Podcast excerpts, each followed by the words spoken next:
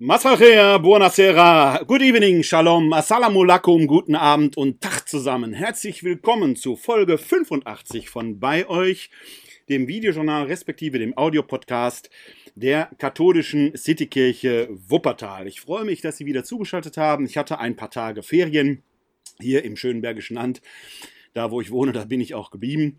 Also wir haben ein wenig Balkonien gemacht hier und jetzt freue ich mich wieder bei euch zu sein mit der nächsten Folge unseres Videojournals bzw. des Audiopodcasts. Das heißt, ab sofort und weiterhin, denn auch während meiner paar freien Tage bin ich erreichbar gewesen unter der Rufnummer 0202 429699675 oder via E-Mail an bei-euch at katholische-citykirche-wuppertal.de.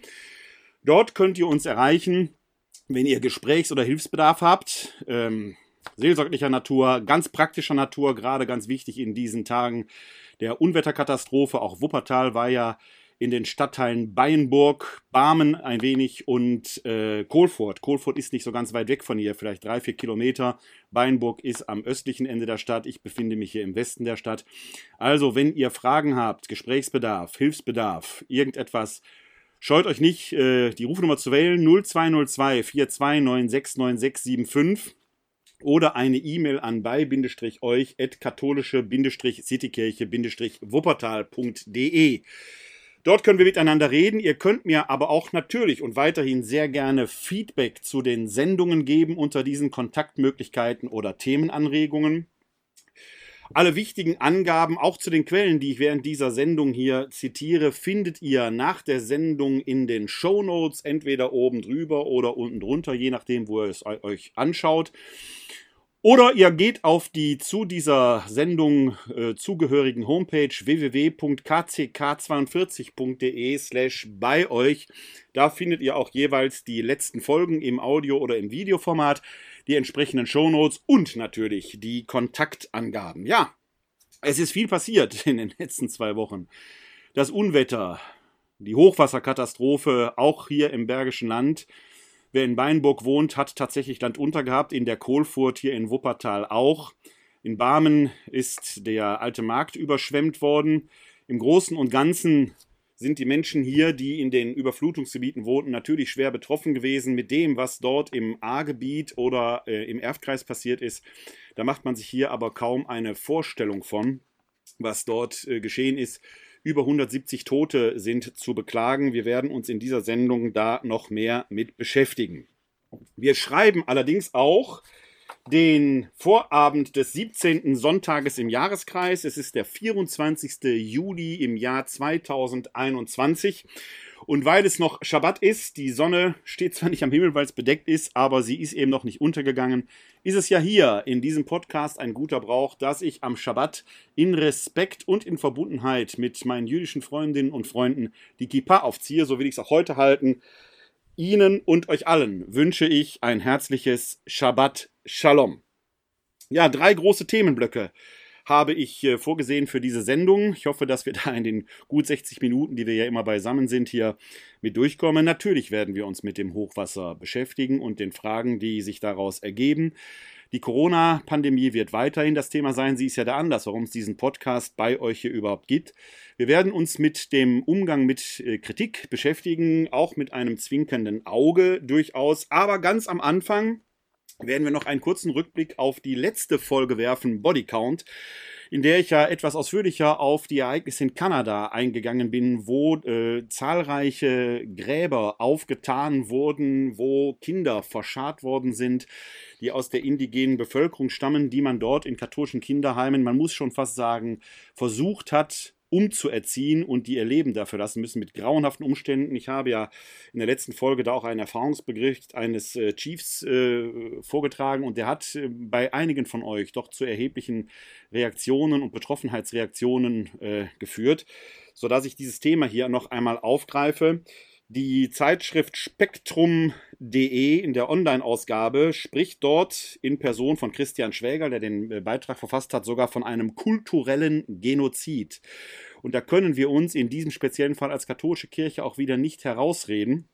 Denn es sind katholische Erziehungsheime gewesen. Der derzeitige Premierminister äh, Kanadas Trudeau, selbst Katholik, ist tiefst betroffen von den Ereignissen, die da sind. Bis heute tut sich die Kirche offenkundig schwer, sich mit diesen Dingen dort auseinanderzusetzen und äh, dort entsprechend Abbitte zu leisten, wobei Abbitte natürlich schon wieder so ein Wort ist. Wir sind als Katholiken oder als Kirche, nicht der einzelne Katholik, vielleicht nicht ich persönlich, vielleicht nicht Sie da draußen, wenn Sie katholisch sind, wenn ihr katholisch seid, aber es geht jetzt mal um die Kirche als Ganzes. Wir sind sehr schnell dabei, auch in diesen Tagen wieder. Glocken zu läuten, Vergebungsbitten zu leisten, Bußandachten zu halten und all das. Mit den Worten, mit den Lippen sind wir schnell und fleißig dabei, die sind behende und beredt. Worte kann man viele machen.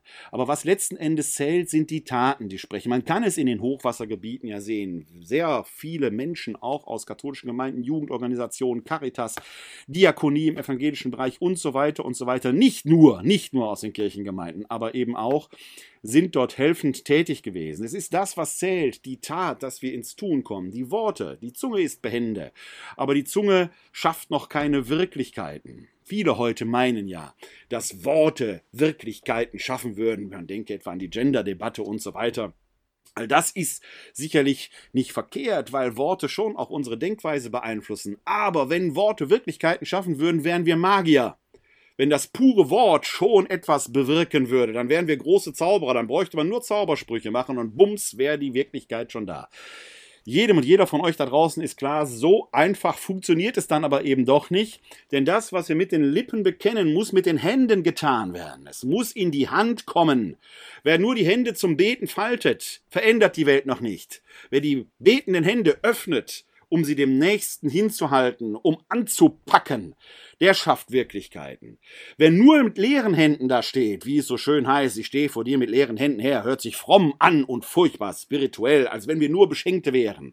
Aber mit leeren Händen kannst du nicht helfen, du musst schon eine Schaufel drin haben. Oder eine Gabe, eine Tüte Milch, was weiß ich was, um den Menschen helfen zu können. Und so ist es auch, wenn wir über die von Missbrauch Betroffenen reden. Und jedes tote Kind, das dort aufersteht aus den verborgenen Gräbern, wird zur Anklage. Weil wir im Täterschutz groß waren als Gesamtkirche. Nicht ich als Einzelner, nicht ihr da draußen vielleicht. Ich rede von der Kirche als Ganzes. Im Täterschutz waren wir groß. Im Opferschutz noch lange nicht. Und so ist es teilweise bis heute. Für die Täter gibt es Organisationen, psychologische Betreuungen, da wird entsprechend geguckt, dass es therapiert wird, da gibt es Seelsorger, die dort bereitgestellt werden und so weiter und so weiter. Gutachten, ob man diese Menschen noch beschäftigen kann und so weiter und so weiter. Und die Betroffenen müssen sich mit einer finanziellen Anerkennung ihres Leids abfinden lassen? Ein Leid, das man in Euro und Cent, in Heller und Pfennig kaum ermessen kann? Klar, Tropfen auf den heißen Stein, wenigstens das. Ich weiß, ich weiß, ich weiß. Aber die Betroffenen müssen immer noch um ihre Anerkennung ringen. Und hilft den Betroffenen eine Bußandacht? Ich weiß, ist nicht nichts, aber darf es dabei bleiben? Was für ein Grauen, das diese Kirche befällt. Was für ein Grauen, das diese Kirche verursacht hat. Und mit dieser Kirche meine ich nicht nur die katholische wird ja offenbarer, dass in den evangelischen Kirchen auch Ähnliches geschehen ist. Und da tut man sich teilweise noch sehr schwer, überhaupt dazu zu stehen. Befinden wir uns in einem grauen Land? Die Zeit schreibt dazu Folgendes. Wie gedenkt man 751 namenloser Toter in unmarkierten Gräbern? Chief Cadmus Delorme vom Volk der Coesis, auf deren Land die Schule erbaut wurde, hatte eingeräumt, man wisse noch nicht, ob alle diesen toten Kinder waren. Doch das ganze Land ahnte schon, dies konnte der schlimmste Leichenfund nahe einer einzigen Missionsschule sein. Ein Trauergottesdienst für die Opfer kam natürlich nicht in Frage, auch wenn viele Überlebende jener 130 Schulen, die in ganz Kanada der Umerziehung der Indigenen dienten, bis heute Christen sind. Stattdessen fand nach dem Fund in Marieval eine Zeremonie der First Nations statt. Junge Tänzerinnen in bestickten Gewändern trafen auf ehrwürdige Chiefs, die wahlweise mit stolzem Federschmuck oder in schlichten T-Shirts gekommen waren. Alte Damen, die als kleine Mädchen hier zwangsweise ihre Schulzeit durchleiden mussten, kamen mit ihren Enkeln, um gemeinsam zu trauern. Von den heiligen Riten an jenem Abend gibt es keine Filmaufnahmen, wohl aber von dem weltlichen Ritual danach. 751 Solarlampen leuchteten auf, über die ganze Wiese verstreut, auf jedem Grab eine. Ein ortsansässiger Unternehmer hatte die Lampen gespendet, nun wanderten die Gäste der Zeremonie im Dämmerlicht über den Friedhof. Es war, sagten mehrere, als seien die Toten anwesend. Viele Alte erzählten unter Tränen von ihren während der Schulzeit spurlos verschwundenen Geschwistern und Freunden. Das war vor zwei Wochen, von heute aus gesehen sogar vor drei. Premierminister Justin Trudeau war damals gleich vor die Presse getreten und hatte erklärt, er sei schrecklich traurig angesichts der Toten von Saskatchewan, Sie seien eine beschämende Erinnerung an systemischen Rassismus, Diskriminierung und Unrecht. Trudeaus Regierung hatte seit Jahresbeginn bereits mehrere hundert Millionen kanadische Dollar zur Unterstützung der indigenen Völker bewilligt. Nun kommen auch Gelder für die Aufklärung der Verbrechen hinzu. Nicht nur die Überlebenden wollen ja Gewissheit, auch empörte Bürger begnügen sich nicht mehr mit Entschuldigungen. Trudeau selbst sagte am Montag, als Katholik sei er zutiefst enttäuscht. Wir erwarten von der Kirche, dass sie aufsteht und Verantwortung übernimmt. Er habe Papst Franziskus gebeten, dass sich die Kirche zur Wiedergutmachung verpflichtet. Auch die Dokumente der Internate, in denen Kinder von Ureinwohnern zwangsassimiliert wurden, müssten veröffentlicht werden. Trudeau spricht die Wahrheit aus. Es ist hier mit Lippenbekenntnissen schon lange nicht mehr getan, mit frommen Gebeten, Solidaritätsbekundungen, Bußerklärungen, symbolischen Rücktritten und was weiß ich was. Hier geht es um Menschen, die persönlich Verantwortung übernehmen. Persönlich heißt, es müssen Taten sprechen, nicht symbolisch, sondern ganz persönlich. Welche Wirklichkeit kommt in solchen symbolischen Dingen denn zum Ausdruck? Was ist überhaupt ein Symbol?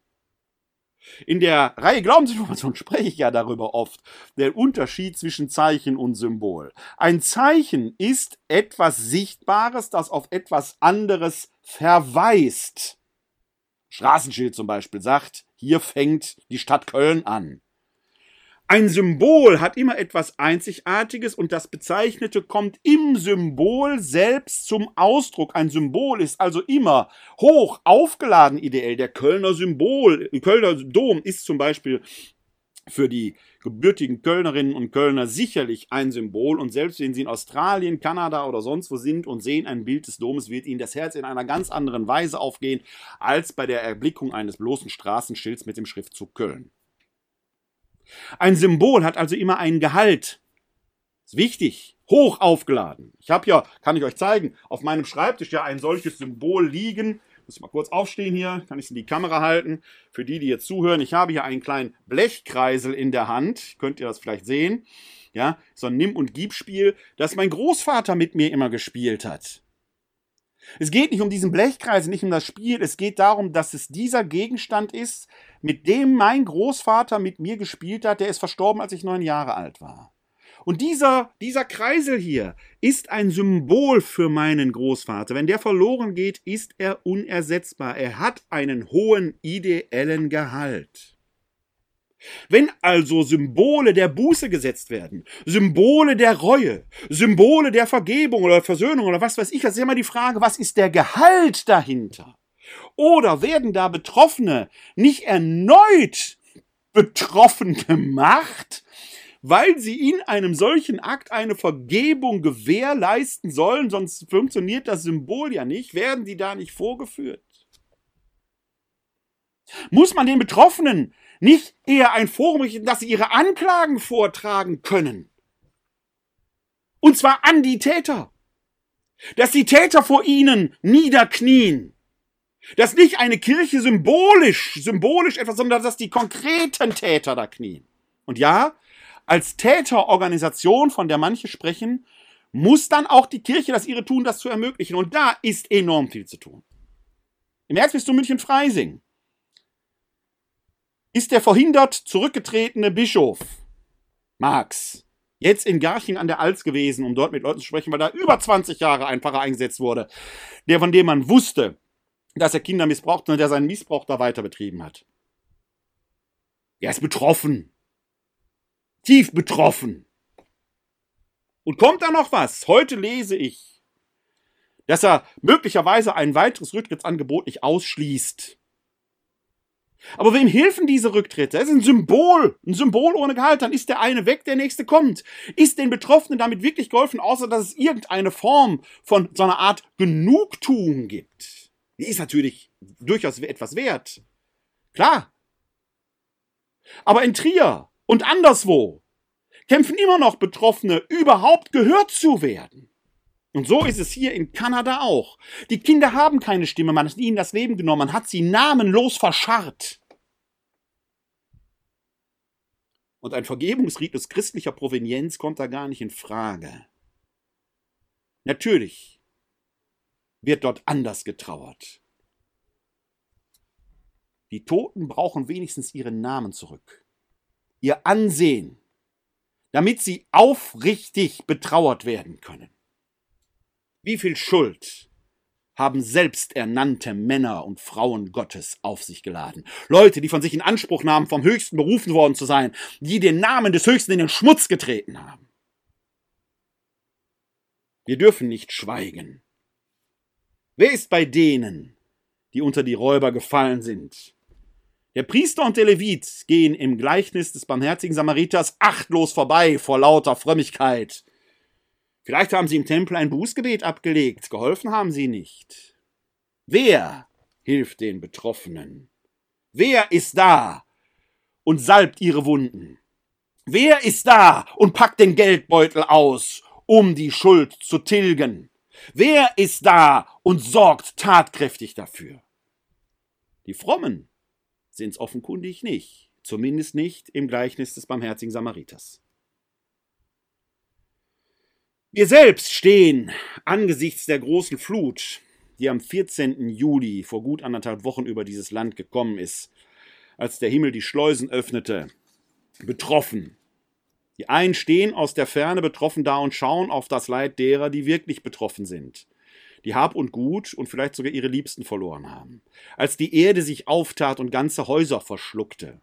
Blessem, Blessem, ist so ein Beispiel. Ich lege euch mal einen Link in die Show Notes, wo man die Auswirkungen dieser Flut in Vorher- und Nachherbildern sehen kann. Der WDR hat diesen, äh, diese Bilder veröffentlicht. Da kann man mit so einem Schieberegler äh, über die Bilder fahren und kann dann vorher nachher sehen. Da kann man dieses Feld in Blessem sehen, das nahe einer Kiesgrube lag, wo die Erft, dieses kleine Flüsschen Erft, das die Wassermassen nicht mehr fassen konnte, sich ein neues Bett quasi über dieses Feld gesucht hat, in diese Kiesgruppe hinabgestürzt ist, deren Hängen nicht gesichert waren und diese Hänge nach und nach abgerutscht sind bis in den Ort Blessem hinein und da ganze Häuser verschwunden sind von der Bildfläche. Wer weiß, wie viele Menschen jetzt unter den Schlammmassen in der Kiesgruppe liegen und nie wieder gefunden werden. Wer weiß. Und dann tritt ein Ministerpräsident auf, der den Satz sagt, wegen so einem Tag verändert man die Politik nicht. Wegen so einem Tag verändert man die Politik nicht. Muss man sich mal reinziehen. Ist Politik wirklich das bloß Machbare? Rhetorisch ist man ja jetzt schon dabei und spricht davon, das sei eine Jahrhundert, wenn nicht gar eine Jahrtausendflut gewesen, also ein singuläres Ereignis. Da wird man im Ahrtal andere Lieder von singen, denn die letzte größere Flut gab es 2016. Wenn wir nach Ostdeutschland gucken, was dort in den Ländern vor wenigen Jahren war, etwa die große Oderflut oder als Dresden in den Fluten versank. Wenn wir nach Süddeutschland gucken, wo die Inn, wo der Inn immer wieder über die Ufer tritt oder jetzt in Bad Reichenhall, es sind keine singulären Ereignisse. Ich würde mal sagen, dass die meisten der jetzt Lebenden die nächste Jahrhundertflut noch erleben werden. Es ist durchaus mit dem Klimawandel zusammenhängend. Wir wissen, dass jedes Grad Temperaturerwärmung dazu führt, dass die Luft 7% mehr Wasserdampf speichern kann. Wenn dann, wenn dann, und diesen Effekt kann doch jeder im eigenen Kühlschrank beobachten, warme, feuchte Luft auf kalte Luft trifft, kondensiert die. Man nennt es in der Natur Wolkenbildung. Wenn dort viele Wolken sich auftürmen, müssen die irgendwann abregnen, weil die in gigantische Höhen ausweichen müssen. Das führt zu diesen Starkregenereignissen, die doch lange nicht mehr singulär sind. Wie kann ein Politikverantwortlicher davon sprechen, dass man an so einem Tag die Politik nicht verändert? Vielleicht nicht am Tag selbst, aber die Politik müsste sich doch längst verändern. Es ist sicherlich nicht nur der Regen alleine. Hier in Wuppertal gibt es eine Riesendiskussion, ob die Leute in der Kohlfurt, die sind, was den Flusslauf der Wupper angeht, was das Stadtgebiet Wuppertals angeht, eher hinten. Ja, also die Wupper fließt bei Beinburg im Ost von Osten kommend in das Stadtgebiet hinein, fließt dann quasi als Stadtfluss durch Wuppertal durch. Ich habe am 14. Juli das Hochwasser der Wupper selbst gesehen. Das floss Oberkante, Unterlippe auf der Straßenhöhe entlang. Davor liegen die Wuppertalsperre, die übergelaufen ist, der Beinburger Stausee, der die Wassermassen sowieso nicht fassen konnte. Und dann fließt es quasi hinten bei der Kohlfurt an der Münchner Brücke wieder aus dem Stadtgebiet Wuppertals hinaus. Dann geht es natürlich in andere Städte weiter. Solingen stand auch unter Wasser und so weiter und so weiter. Ich rede jetzt nur von Wuppertal, der Einfachheit halber. Starkregen kann man nicht kurzfristig ändern. Starkregen ist ein Klimaereignis, das uns häufiger beschäftigen wird. Und meine Generation sind die Boomer. Wir werden den Klimawandel nicht mehr retten können. Wir müssen aber anfangen, damit unsere Enkelkinder ein angenehmes Klima haben. Sonst wird die Erwärmung bei zwei, drei, vier Grad geben und wir reden jährlich wahrscheinlich von Jahrhundertregen. Was aber nicht funktioniert hat, sind die Warnsysteme. Wir werden uns gleich noch mit beschäftigen. Und es gibt natürlich, natürlich durchaus menschengemachte Ereignisse, die weiterhin zu dem ohnehin menschengemachten Klimawandel beitragen, dass die Folgen dann so sind. Etwa im Ahrtal, wo man in den Auen Bauland ausgewiesen hat. Niemandem, der dort gebaut hat, darf und will ich einen Vorwurf machen. Weil man sich natürlich darauf verlässt, dass vorher alles geprüft worden ist.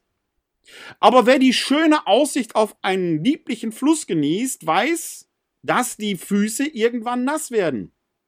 Wir wissen es immer wieder. Die Altvorderen haben nicht an Küsten gebaut, weil die wussten, dass Wasser kam. Die Altvorderen haben keine Auen besiedelt, weil die wussten, dass Wasser kann kommen. Der moderne Mensch, von der Technik beseelt, hat irgendwie offenkundig diese Illusion, vielleicht die Hybris, dass er die Dinge, die Natur beherrschen könnte. Dabei kann er die Natur nur mängelhaft und im Kleinen beherrschen. Man kann seinen Garten, seinen Schrebergarten der Natur abbringen, aber ist doch immer klein. Die Kräfte der Natur allein in diesen Wassermassen sind doch schier unbeherrschbar. Der Mensch steht nicht über der Natur, er ist Teil der Natur, er steht in ihr und er muss sich mit ihr arrangieren. Wenn man, und da lese ich jetzt einen Artikel aus der Zeit zuvor, der diese Dinge aufmalt, im Ahrtal etwa mit Kleinigkeiten schon etwas verändern könnte, im Ahrtal im Schiefergebirge, wo das Wasser nicht in den Boden sickern kann, weil Schiefer und die Silikonschichten das Wasser gar nicht speichern können, sondern das Wasser abfließt.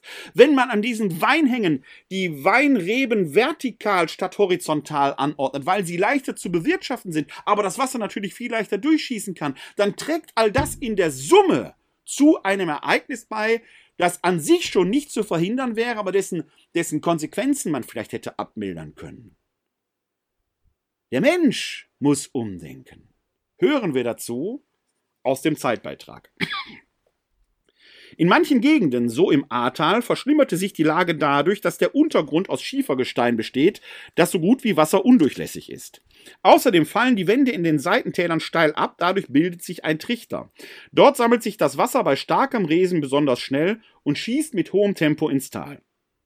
Auf seinem Weg reißt das Wasser Straßenschilder, Autos und Mülltonnen mit, die sich verkeilen können und eine Barriere bilden, an der dann noch mehr hängen bleibt. So entsteht binnen Minuten ein Staudamm, bis die Kraft so gigantisch ist, dass sie den frisch entstandenen Damm sprengt. Danach schießt eine Flutwelle hinunter ins Tal und reißt alles mit sich, was sich ihr in den Weg stellt, Bäume, Tiere, Menschen. Fast jeder im verwüsteten Ahrtal kennt die Zahlen 1804, 1910, 2016. Es sind die Jahre der zuvor schlimmsten Hochwasser in dem idyllischen Weinbau Weinanbaugebiet im Norden von Rheinland-Pfalz. Doch die Wassermassen, die vor kurzem durch das Tal tosten, übertrafen alles je Dagewesene.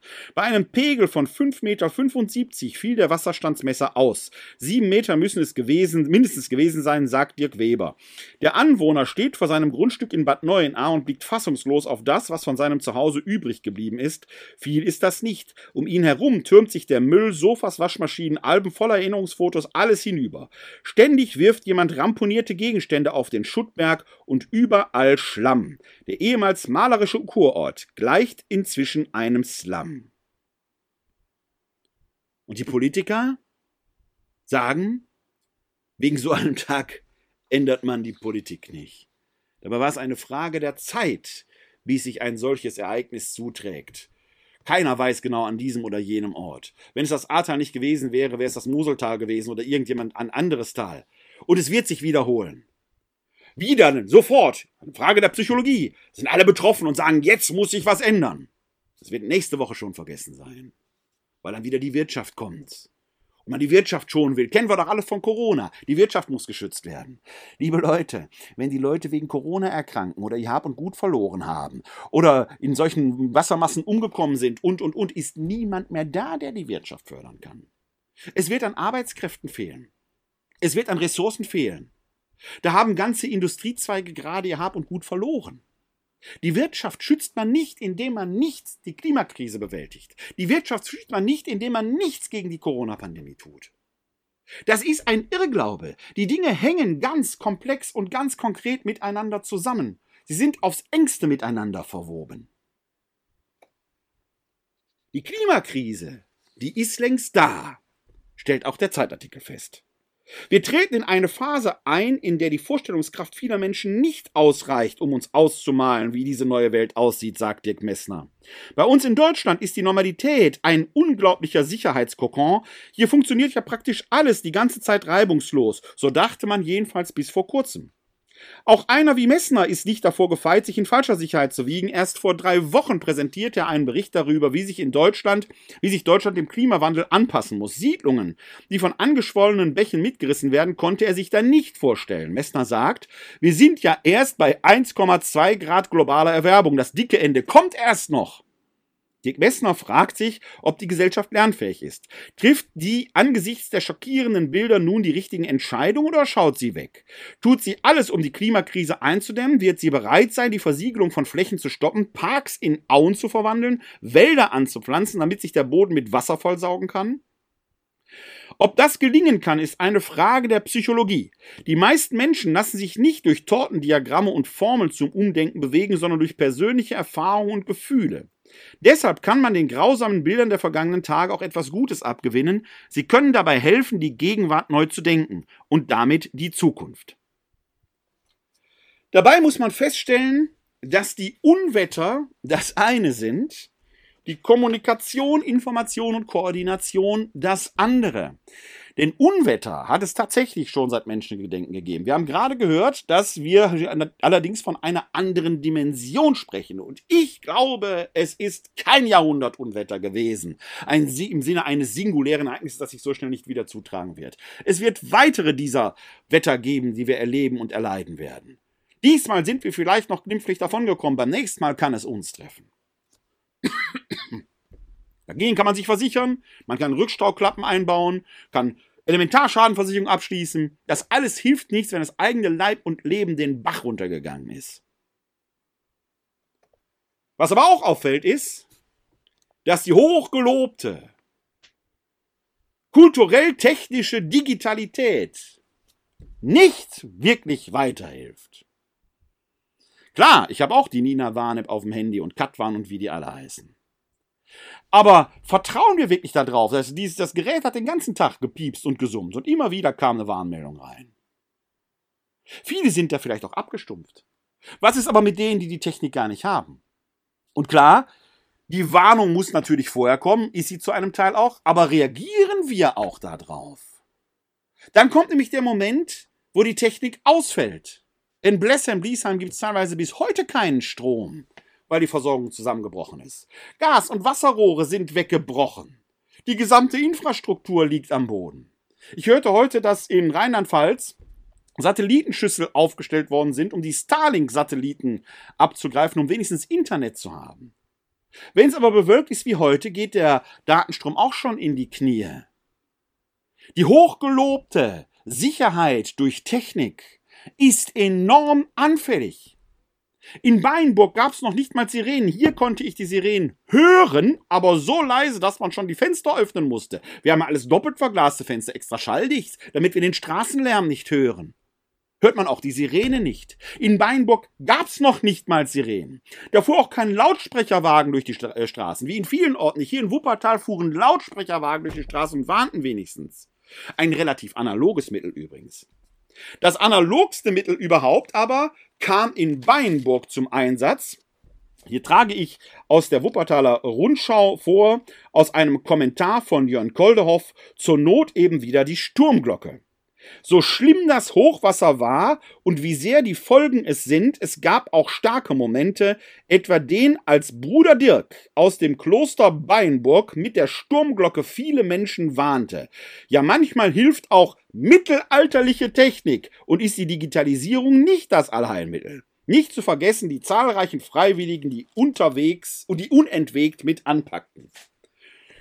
Die alte Glocke des Klosters Beinburg hat die Anwohner in dem Dörfchen vielleicht nicht gerettet, aber doch wenigstens aufgeschreckt, da kommt Unheil. Können Sie draußen noch einen alten Kompass lesen? Können Sie noch Karten lesen? Geht's noch ohne GPS? Wir erleben doch gerade in den Gebieten, dass GPS eine schöne Geschichte ist, aber wenn du keinen Saft auf dem Handy hast, hilft dir das nichts.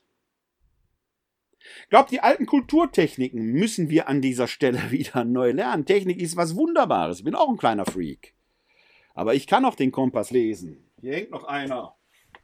Ein ganz alter, den mein Vater mir als 14-Jähriger geschenkt hat, mit dem ich die ein oder andere Wanderung gemacht habe. Ein uraltes Teil. Tut immer noch seinen Dienst. Könnt ihr sehen. Mariam Lau und Marc Schieritz haben in einem Zeitbeitrag diese Dinge aufgearbeitet. Sie schreiben, Probleme traten bei der Verarbeitung dieser Informationen auf. Der Katastrophenschutz ist in Deutschland nur im Verteidigungsfall Sache des Bundes. Bei Hochwasser sind Länder und Kommunen mit ihren Lagezentren und Leitstellen zuständig. Sie haben sich nach den Meldungen der Meteorologen vielfach auf das Ereignis vorbereitet, also Hilfskräfte alarmiert und Hochwasserpläne abgearbeitet. Allerdings wurde die Zerstörungskraft der Wassermassen unterschätzt, unter anderem weil es im Umgang damit kaum Erfahrungswerte gibt. Denn auch wenn sich die Niederschlagsmengen relativ gut prognostizieren lassen, sind die Folgen für einzelne Ortschaften, Straßenzüge oder Gebäude schwerer vorherzusehen. Diese seien stark von lokalen geografischen Gegebenheiten wie dem Gefälle der Flüsse oder der Breite der Täler abhängig, sagt Daniel Bachmann, Professor für Hochwasserrisikomanagement an der Hochschule Magdeburg-Stendal. Das besonders verwüstete Örtchen Schuld in Rheinland-Pfalz beispielsweise war nach Angaben seines Bürgermeisters auf Pegelstände der A von drei Metern vorbereitet, wie sie beim jüngsten Hochwasser im Jahr 2016 aufgetreten sind. Der Pegel der A sei aber auf über acht Meter gestiegen. In Sinzig wurden Gebiete bis 50 Meter rechts und links der A evakuiert. In einem etwa 200 Meter entfernt gelegenen Wohnheim für Menschen mit geistigen Behinderungen sind zwölf Bewohner ertrunken. Fun Fact am Rande. Fun Fact ist vergesst das Wort. Fakt am Rande. In diesem Behindertenwohnheim hat ein Mitarbeiter gearbeitet. Der wird sein Möglichstes getan haben. Einer für zwölf. Ich bin selbst Vater von zwei behinderten Kindern und meine Frau und ich haben überlegt, wenn so eine Flut hier ankäme, wie kriegen wir die aus dem Haus, wenn ein Feuerwehrmann an der Tür klingt und sagt, in fünf Minuten müssen alle raus sein.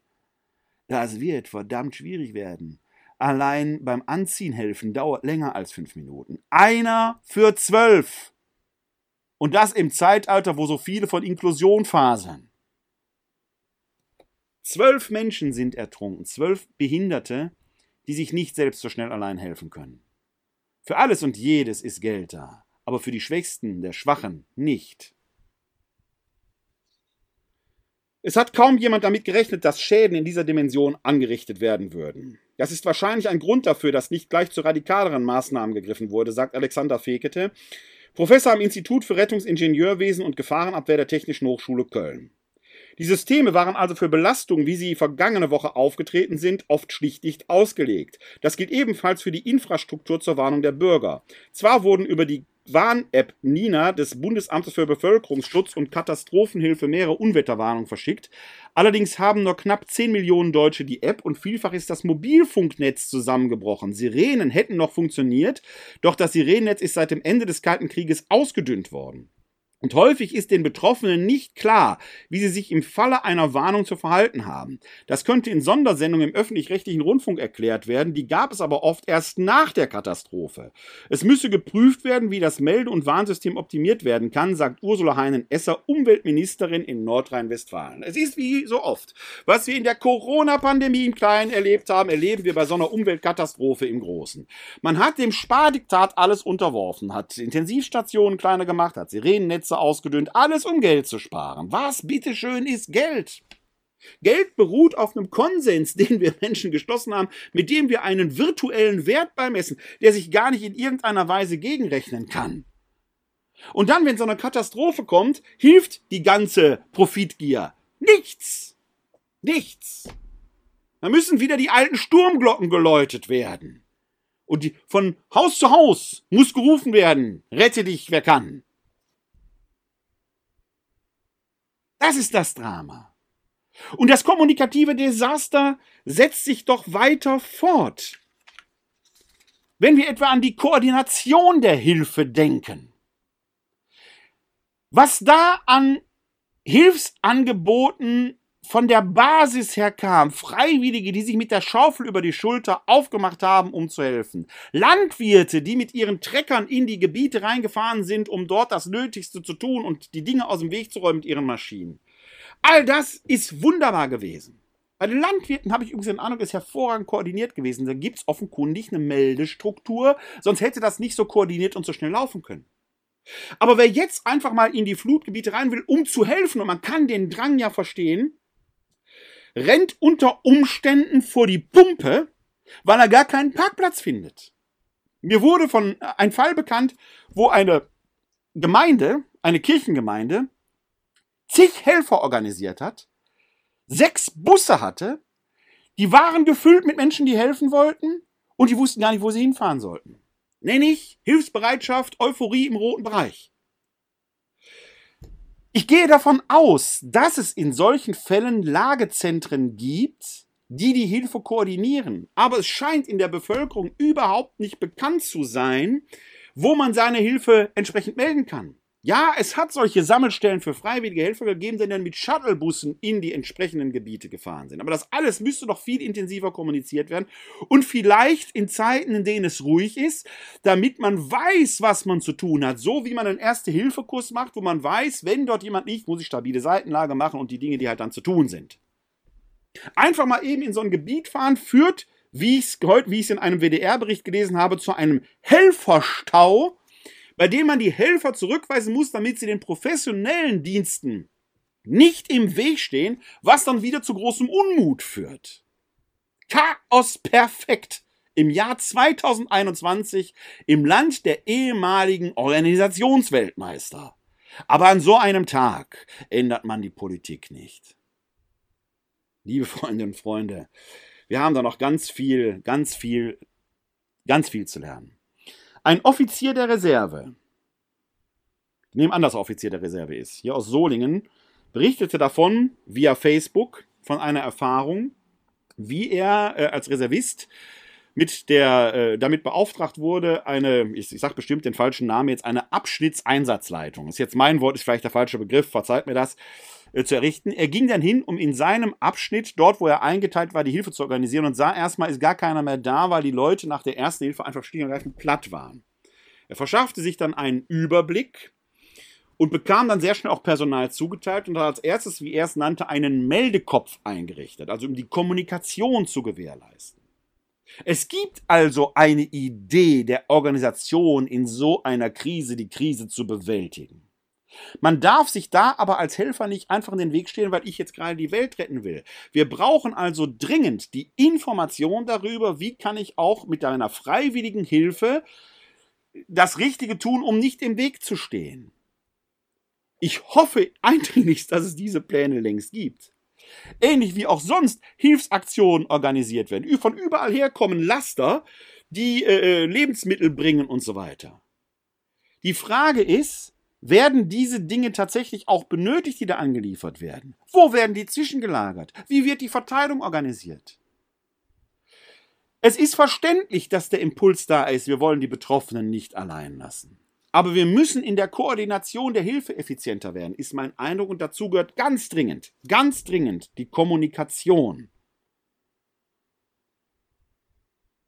Das in Zeiten, wo es eine Software gibt, Pegasus, die Handys unbemerkt ausspionieren kann. Link dazu lege ich euch mal in die Show Notes. Hat nichts mit der Flutkatastrophe zu tun. Aber wir sind technisch auf dem höchsten Level und können Dinge kommunizieren und ausspionieren, aber in so einem Fall wirken selbst Ministerpräsidenten wie Hähne auf dem Kackhaufen, die einfach nur krähen. Die große Hilfsbereitschaft im Land ist ein hervorragendes Zeichen.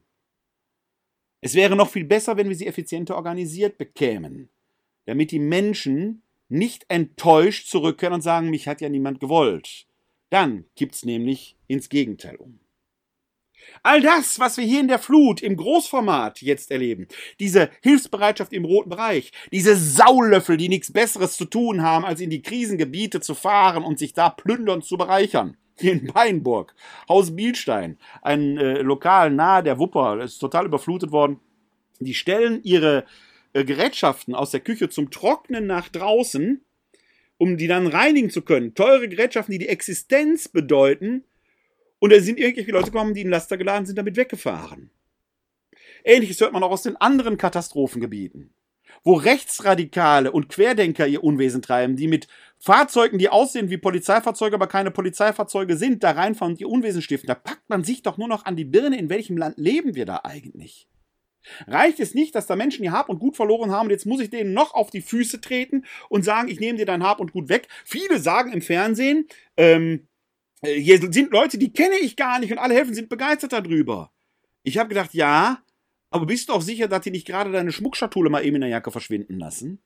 Ich sage, die Hilfe muss strukturiert werden bei all dem, wo Erste Hilfe wichtig ist und wo dringend und schnell gehandelt werden muss. In Friedenszeiten muss man die Pläne für die Krise machen. Das ist wie, wie im Alten Testament bei Josef und dem Pharao und dem Traum, den der Josef da deutet. In den guten Jahren musst du die Scheune füllen, damit du in den schlechten Jahren hast. In den ruhigen Zeiten muss man sich dafür vorbereiten, dass schlechte Zeiten kommen. Wenn da dünnt man keine Sirenen schafft Intensivstationen ab, damit man in der Krise dann sagt, huch, ist alles überlaufen. Wir wissen gar nicht, wie wir kommunizieren sollen. In den ruhigen Zeiten muss man die Bevölkerung auf den Katastrophenfall vorbereiten, denn das nächste Jahrhundertereignis wird wahrscheinlich in drei, vier Jahren vor der Tür stehen. Wenn nicht hier, dann woanders. Es ist und bleibt eine Frage der Kommunikation. Und was wir da im Großen erleben, erleben wir in der Corona-Pandemie im Kleinen. Der Inzidenzwert war erfreulich niedrig. Hier in Wuppertal vor gut einer Woche noch bei 6,2. Aktuell heute schon bei 26 und es geht wieder steil nach oben. Man hat gedacht wahrscheinlich, es wäre hinter uns. Sommer, Sonne, Außengastro. Das lockere Leben ist wieder da. Der Inzidenzwert sinkt. Wir haben es überstanden. Halleluja. Gut, 50 Prozent, gut 50 Prozent sind mittlerweile doppelt geimpft, heißt aber auch, gut 50 Prozent sind noch nicht doppelt geimpft. Können sich also gerade an der gefährlichen Delta-Variante weiterhin infizieren. Und die Impfbereitschaft lässt nach. Denn der Inzidenzwert ist doch niedrig. Wozu soll ich mir den Impfstoff in den Arm jagen lassen? Und weiterhin gibt es die unglaublichsten Gerüchte. Wer ein, ein, Gen ein, ein, ein groß angelegtes Genexperiment. Liebe Leute, Gene sind was anderes. Da ist RNA drin. Das ist zwar ein Bestandteil von Genen, aber der löst sich verdammt schnell im Körper auf. Der hat nur eine ganz kleine winzige Aufgabe, Antikörper zu bilden. Dann verschwindet der schon. Da wird unser Gen, unsere Genstruktur nicht geimpft. Wenn das so einfach wäre, ein bisschen, ein bisschen RNA in den Arm spritzen und die Gene würden sich verändern. Leute, ich hätte ein Sixpack. Einfach Spritz rein, wupp, Adipositas weg. So einfach ist offenkundig nicht, liebe Leute. Meine Kinder haben Down-Syndrom, Gendefekt, wenn man so will. 21 Chromosom ist dreimal da. Spritze rein, flupp weg. Merkt ihr was, ne? So leicht funktioniert das nicht. Liebe Querdenker, nehmt mal das Brett vom Kopf weg und denkt einfach geradeaus. Dann klappt's auch mit diesem Leben. Das Einzige, was hilft, ist impfen, impfen, impfen und weiterhin AHL. Wenn die Inzidenzwerte weiterhin so steigen wie jetzt, werden wir schneller in der vierten Welle sein, als wir es uns wünschen können. Und der nächste Martinzug hier in Wuppertal wird wieder im Kleinstformat stattfinden. Wollen wir das? Nein. Der Urlaub macht sorglos. Und über diese Sorglosigkeit eines Urlaubs gibt es einen schönen Bericht in der Zeit, wo Julia Kopatzki von einem Hotel berichtet, in dem Mallorca-Urlauber hustend und keuchend in Quarantäne sich befinden, weil sie das Land gar nicht verlassen dürfen. Lege ich euch den Link mal in die Shownotes. Haben wir es geschafft, in der Zwischenzeit die Schulen fit zu machen, etwa mit Luftfiltern? Da kann man lang und breit drüber diskutieren, aber dass Luftfilter etwas bringen, das ist doch offenkundig Konsens. Werden in gut drei Wochen, wenn hier in Nordrhein-Westfalen die Schulen beginnen, die Schulen entsprechend gerüstet sein. Jetzt ist das Wetter von den Temperaturen noch so, dass man die Fenster zum Lüften öffnen kann. Aber der nächste Herbst kommt bestimmt. Oder hat man da auch wieder aus Effizienzgründen Geld gespart? Man diskutiert jetzt über eine Impfpflicht. Professor Biegel befürwortet eine solche Impfpflicht. Die hat es übrigens auch schon mal gegeben. Solche Impfpflichten kennen wir. Ich habe hier oben noch die Narbe von meiner Pockenschutzimpfung. Da gab es auch mal eine Impfpflicht. Hat man Anfang der 70er Jahre nur müde drüber gelächelt, statt über Freiheitsrechte zu fabulieren, die immer nur die eigene Freiheit, nicht aber die Freiheit der anderen meinen. Dass ich durch meine eigene Freiheit, meinen eigenen Freiheitsdrang die Freiheit anderer gefährde, war damals auch in einem anderen Bewusstsein da. Natürlich hat man sich impfen lassen. Heute diskutiert man darüber, was da alles passieren kann. Ja, so eine Corona-Erkrankung ist auch kein Spaß. Auf der anderen Seite gibt es Vorschläge, etwa von dem Thomas Beschorner, Ungeimpfte stärker in die Pflicht zu nehmen. Ja, das wird kommen. Dann wird das Geschrei wieder groß sein. Impfpflicht durch die Hintertür. Liebe Leute, wir sind mittendrin in einer ethischen Debatte und die muss dringend geführt werden. Aber diese ethische Debatte darf sich nicht darin erschöpfen, gibt es jetzt ungeimpfte, die halt da bestimmte Rechte nicht haben oder muss eine Impfpflicht sein. Die grundlegende ethische Debatte ist eine kulturelle Debatte, die wir hier führen müssen. Denn dadurch, dass Säkularisierungen stattfinden, was an sich durchaus ein nicht negativer Prozess sein muss, dadurch, dass Säkularisierungen stattfinden, gehen aber offenkundig auch manche ethischen Maßstäbe über den Jordan. Wo man früher sich auf vermeintlich religiöse Konsense beziehen konnte, müssen die jetzt neu ausgehandelt werden. Ja, es gibt die Humanisten, die haben solche Maßstäbe, weiß ich, aber die behaupten zwar, sie würden 40 Prozent der Bevölkerung vertreten, sprich die, die nicht mehr christlich sind, das stimmt aber natürlich nicht. Denn erstens gibt es auch viele Muslime drunter, Juden, Drusen, Jesiden, Hindus, Buddhisten und so weiter. Und der Rest, der tatsächlich ungläubig ist, wird sich vielleicht gar nicht als humanistisch empfinden. Nach welchen Maßstäben wollen wir in unserem Land tatsächlich leben? Was bedeutet Freiheit in diesem Land? Das ist eine hochethische Debatte. Und muss ich, wenn ich für mich das freiheitliche Recht in Anspruch nehme, mich nicht impfen zu lassen, das halte ich für ein gebotenes Recht, dass es diese Wahlfreiheit gibt, nicht dann auch die Konsequenzen für diese Entscheidung tragen, so wie ich als Geimpfter die Konsequenzen möglicher Nebenwirkungen trage? Müssen wir nicht in unserem gesamten Bildungssystem diese Idee der gegenseitigen Verpflichtungen dieses Spannungsverhältnis von eigener Freiheit und der Freiheit der anderen von eigenem Überlebensdrang und Altruismus.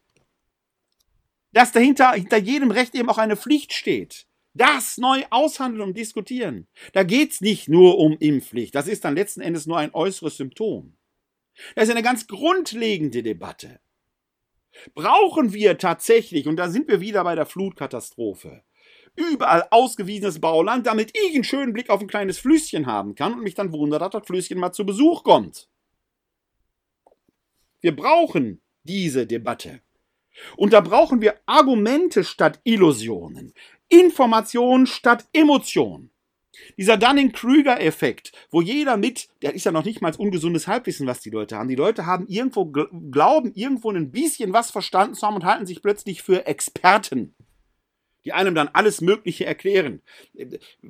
Ist mein Fachgebiet, deswegen kenne ich mich da besser mit aus. Ich las heute eine Diskussion bei Facebook, weil Kardinal Marx nicht ausgeschlossen hat, erneut seinen Rücktritt anzubieten. Dann behauptete jemand, der kann doch einfach zurücktreten kam die Gegenrichtung und sagte, ja, kirchenrechtlich kann das gerade nicht. Das wissen viele ja nicht, äh, offenkundig, dass ein Bischof nach katholischer Lehre eben nicht einfach zurücktreten kann, sondern wegen seines Gehorsamsversprechen ja an den Papst gebunden ist und dem Papst nur seinen Rücktritt anbieten kann und der Papst kann ihn dann annehmen oder nicht. Das ist ja bei Kardinal Marx schon entsprechend passiert. Das heißt, ein Bischof, der einfach sagt, ich mache nicht mehr mit, wird im Prinzip meineidig, er wird äh, äh, nicht, er wird nicht meineidig, er bricht im Prinzip einen Eid. Es geht eben gerade nicht. Dann wird dann gesagt, ja, widerspricht dem Grund, kann da jeder machen, was. Nee, kann eben nicht jeder machen, was er will. Da sind aber dann so neunmal kluge, die dann glauben, alles schon verstanden zu haben, als wenn die Welt nur in Schwarz und Weiß wäre. Nein, die Sache ist hochkomplex. Und jeder, der nicht bis drei zählen kann, ist deswegen schon ein Mathematikexperte. Und da kommen dann neunmal Kluge her, die einem die Welt erklären wollen und alles besser wissen. Ruht aber auf Emotionen. Las heute zum Beispiel auch bei Facebook einen Kommentar, der sagte, ich kenne jemanden, der ist an Covid gestorben, ich kenne jemanden, der ist an einer Impffolge äh, äh gestorben. Klammer auf, so viele wie an Impffolgen gestorben sein sollen, da müsste, müssten die Impfungen längst schon aus dem Rennen genommen sein. Ja, die Fälle gibt es. Aber es sind statistisch gesehen wenige Fälle. Und das ist genau die Güteabwägung, von der ich rede. Natürlich kann eine Impfung Nebenwirkungen haben, aber die muss ich in ein Verhältnis setzen zu den möglichen Folgen einer Corona-Erkrankung, im speziellen Fall der Corona-Impfung jetzt. Und dann habe ich ein eigenes Erleben. Das ist natürlich in meinem Leben enorm wichtig, ja, und das ist wirksam in meinem Leben. Aber kann ich das automatisch schon verallgemeinern? Gilt hier Pass pro Toto? Mein Erleben ist tatsächlich schon allgemeinbildend. Oder muss ich nicht unmöglicherweise nochmal abstrahieren davon, die eigene Erfahrung reflektieren? In den Streit eintragen auch meine Erfahrung, aber mich von anderen Erfahrungen auch in Frage stellen lassen. Das wäre Streit. Das ist mühsam und Arbeit. Aber ich erlebe es an anderer Stelle auch immer wieder, dass die Befindlichkeit, die eigene Befindlichkeit an die Stelle des Argumentes tritt. Die Frage ist nicht, darf man Kritik üben? Natürlich muss man Kritik üben.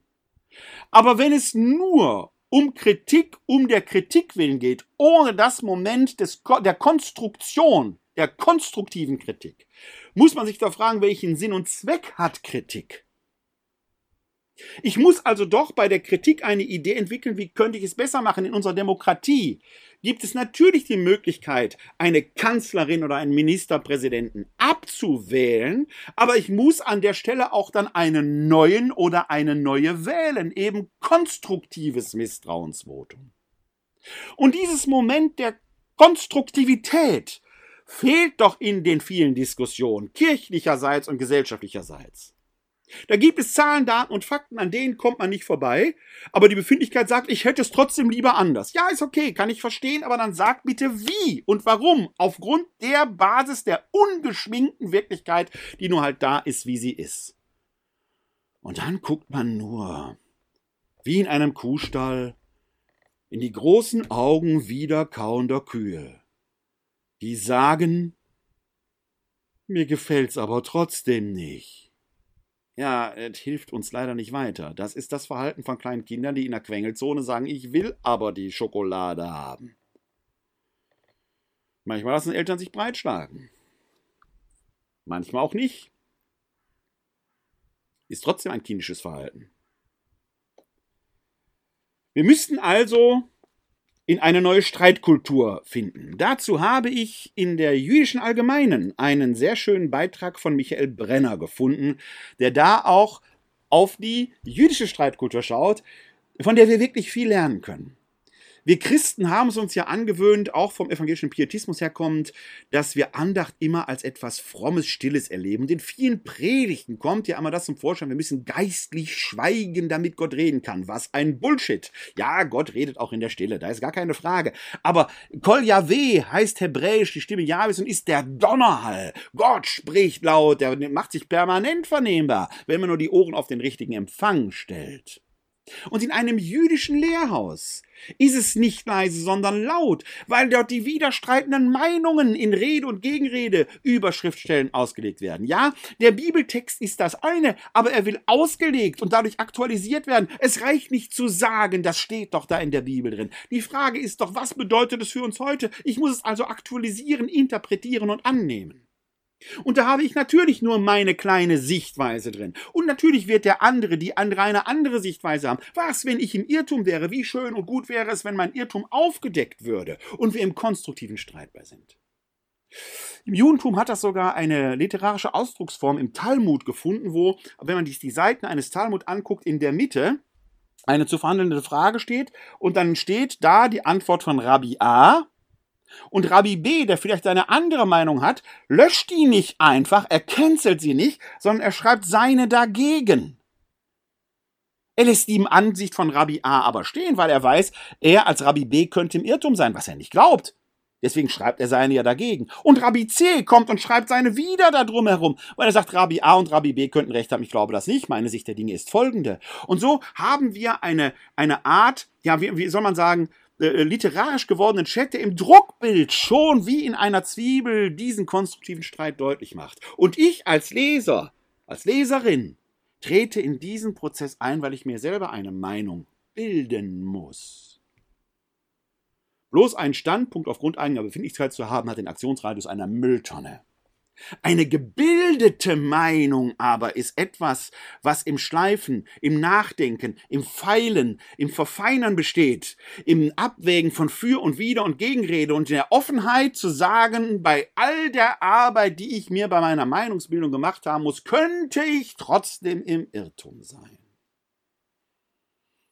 Weil ich es hasse, im Irrtum zu sein, möge man mir das Gegenteil beweisen. Diese Offenheit muss sein. Und hier schreibt Michael Brenner, aber haben wir doch ruhig genügend Selbstvertrauen, um auch mit Meinungen umzugehen, die nicht den unseren entsprechen. Anstatt diese zu boykottieren oder niederzubrüllen, sollten wir lieber Gegenargumente entwickeln und artikulieren. Sonst verhilft man diesen oft marginalen Gruppierungen mit viel Geschrei genau zu dem, was sie sich selbst nicht verschaffen konnten, die für sie notwendige Aufmerksamkeit in der Öffentlichkeit. Das Judentum ist eine Religion des Dialogs, vom Talmud bis zu Martin Buber. Dialog bedeutet nicht, dass man keine Meinung hat, im Gegenteil, man soll durchaus eine dezidierte Meinung haben und diese auch äußern, aber strengen wir uns vielleicht noch ein bisschen mehr an, auch anderen Meinungen zuzuhören und ihnen mit Argumenten statt mit Geschrei und Pöbelei zu begegnen. Gelassenheit ist das Stichwort, das wir im Umgang mit den Krisen brauchen, gelassen uns auf Krisen vorzubereiten. Der griechische Begriff heißt übrigens Sophrosyne. Und Sophrosyne heißt auch Verzicht. Vielleicht ist es das, was wir ethisch wieder lernen müssen, zu verzichten. Man muss jetzt nicht nach Spanien in den Urlaub fahren, während dort die Inzidenzwerte durch die Höhe schnellen. Man muss auch nicht Häuser direkt an der Küste und an den Ufern bauen. Man muss nicht noch mehr Flächen versiegeln für noch mehr Autos, die wir haben. Der Verzicht könnte eine Lösung sein. Die Frage ist, ob wir bereit dazu sind. Denn es reicht nicht, wenn der Einzelne verzichtet, eine Plastiktüte mitzunehmen. Das ist nicht nichts, aber es wird nicht reichen. Der Verzicht wird eine Menschheitsaufgabe sein. Wie fragil der Firnis dieses Lebens ist, haben wir in diesen Tagen wieder erfahren.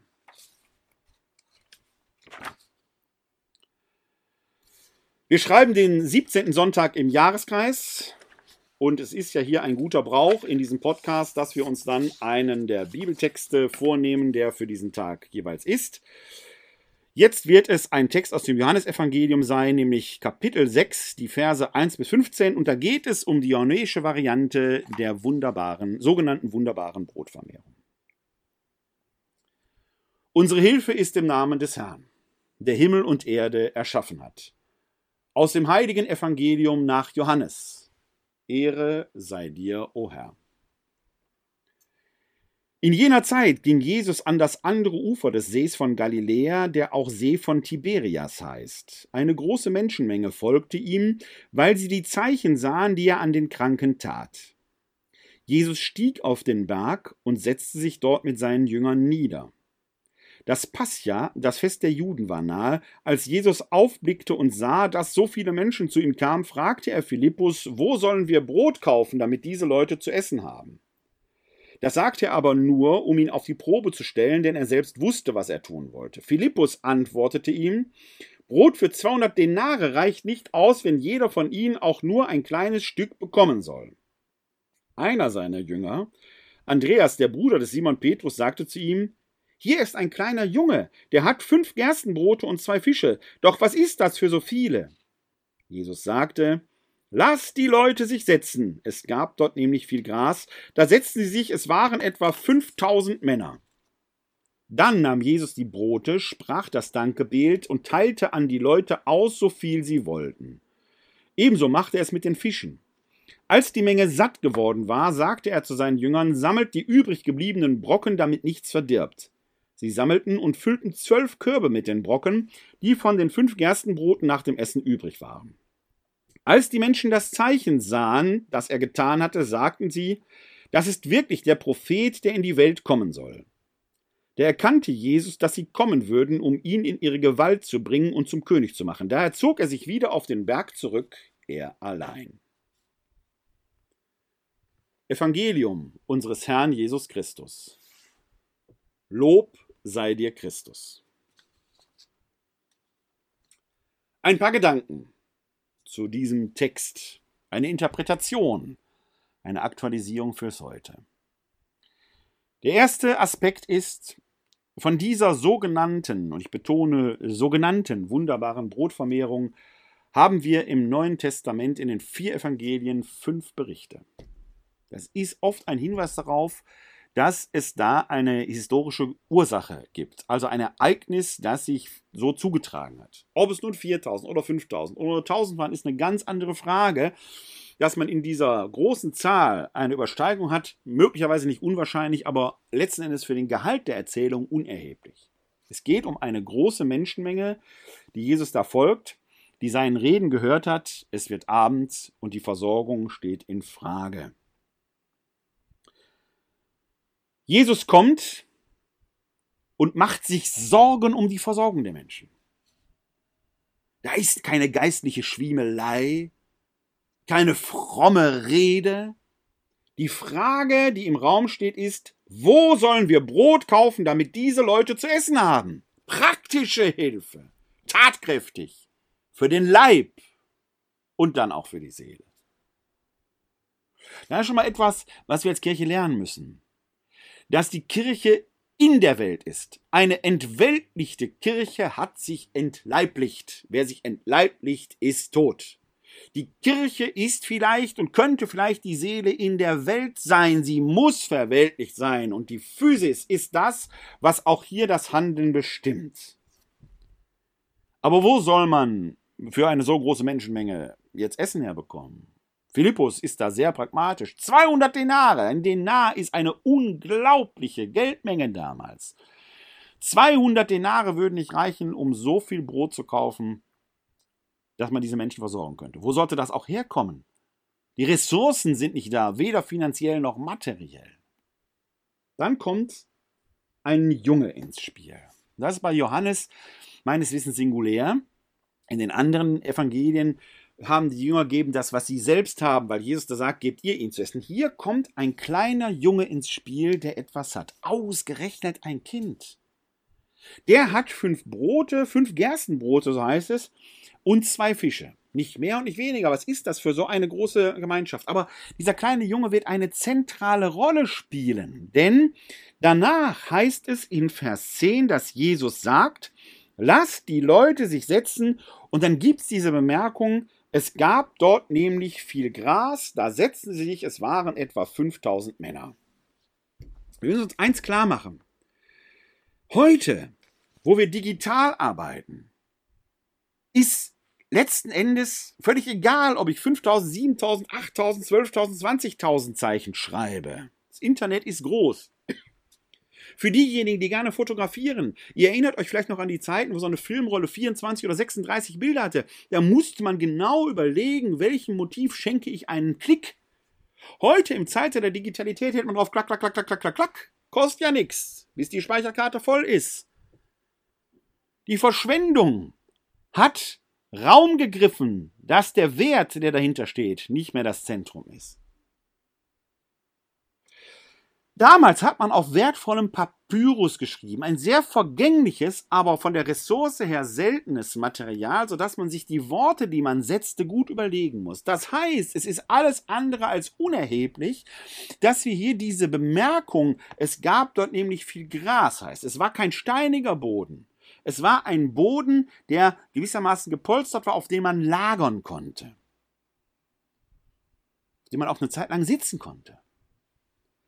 Diese Bemerkung, es gab dort nämlich viel Gras, lasst die Leute sich setzen, wird in einem anderen Evangelium noch ergänzt, dass sie sich in Gruppen zusammensetzten. Das ist ein entscheidender Hinweis. Hier lagern die Leute nicht einfach so, sondern man bildet mehr oder weniger große Gemeinschaften. Das ist ein ganz entscheidender Aspekt, der dem vermeintlichen Wunder den Wundercharakter nimmt und trotzdem wunderbar ist. In dem Moment, wo sie 5000 Leute zusammen haben, haben sie einen riesigen Haufen vor sich. Können Sie sich vorstellen, wie im Fußballstadion. Nehmen wir mal Borussia Dortmund, die gelbe Wand. Wenn man da drin ist und schaut auf die gelbe Wand, sieht man 25.000 Fußballfans. Einen riesigen Haufen von Fußballfans. Wenn die Kamera jetzt reinzoomt und hat da so eine Gruppe von vielleicht 20, bekommen diese Fans plötzlich Gesichter, Individuen, da wird aus der großen Masse plötzlich eine Gruppe. Und das ist das, was hier passiert. Indem diese große Menge Mensch, 5000, sich setzt, bekommt man Nachbarn. Der Nachbar bekommt plötzlich ein Gesicht. Und einer dieser Menschenkinder, ein Junge, wird herausgehoben mit seinen fünf Gerstenbroten und zwei Fischen. Und diese Brote werden gewürdigt, indem Jesus das Dankgebet spricht. Jetzt kann man Dankgebet, würde auf Griechisch schon an Eucharistie erinnern. Und tatsächlich stellt Johannes diesen Zusammenhang durch die Erwähnung, dass es mit dem Passiafest zusammenhängt, irgendwie sogar tatsächlich her. Aber es geht hier erstmal darum, dass diese Brote sichtbar für alle geheiligt werden. Sie werden aus der Alltäglichkeit herausgerissen durch dieses Dankgebet, durch diesen Segen. Und dann verteilt. Der kleine Junge wird zum Beispielgeber. Und in einer Menge, in der links und rechts niemand interessiert, wird der Einzelne jetzt plötzlich durch die Gruppe zum Nachbarn. Und das Wunderbare wird gewesen sein, dass jede und jeder in seiner Tasche, in ihrer Tasche nachguckte, was da noch ist. Und man es miteinander teilt. Und es bleibt so viel übrig, dass zwölf Körbe dann sogar noch weiter verteilt werden können und für die Apostel übrig bleiben. Das ist das eigentliche Wunder. Dass plötzlich aus einer Menge Mensch Solidarität erwächst, weil eine Struktur geschaffen wurde. Das ist das Wunder, das wir in diesen Tagen bei aller Katastrophe erleben konnten, dass da die große Solidarität war und ist. Und hoffentlich die Struktur da ist, diese Solidarität wirksam werden zu lassen. Kommunikation und Struktur. Jesus macht es hier so vor, dass er die Sorge hat, und jetzt kommt ein merkwürdiger Begriff, dass man ihn in ihre Gewalt bringt und er zum König gemacht werden soll. Offenkundig war das ein Tag, an dem man die Politik geändert hat. Jesus entzieht sich, weil es nicht darum geht, dass ein Einzelner die Macht an sich reißt, sondern weil es darum geht, dass der Einzelne in der Lage ist, die Strukturen zu schaffen, die die Einzelnen ermächtigt, das ihre zu tun. Lernen wir daraus. Heute möchte ich zum Schluss einen kurzen Liedruf nur singen, von Martin Luther nach Da Pacem Domine gedichtet, aus dem Mittelalter als Glocken noch Sturm läuteten, hineingesungen in unsere digitalen Zeiten, in denen wir uns vielleicht wieder auf das Wesentliche besinnen müssen. Verleih uns Frieden gnädiglich. Verleih uns Frieden gnädiglich Herrgott, zu unseren Zeiten. Es ist doch ja kein anderer nicht, der für uns könnte streiten. Denn du unser Gott alleine. Verleih uns Frieden gnädiglich, Herrgott, zu unseren Zeiten. Es ist doch ja kein anderer nicht, der für uns könnte streiten. Denn du unser Gott alleine.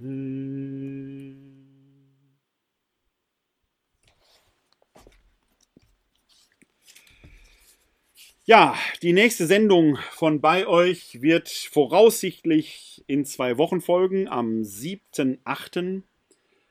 Bis dahin empfehle ich euch alle, vor allen Dingen aber diejenigen, die unter der Umweltkatastrophe leiden, in besonderer Weise diejenigen, die geliebte Menschen zu betrauern haben, dem Segen Gottes.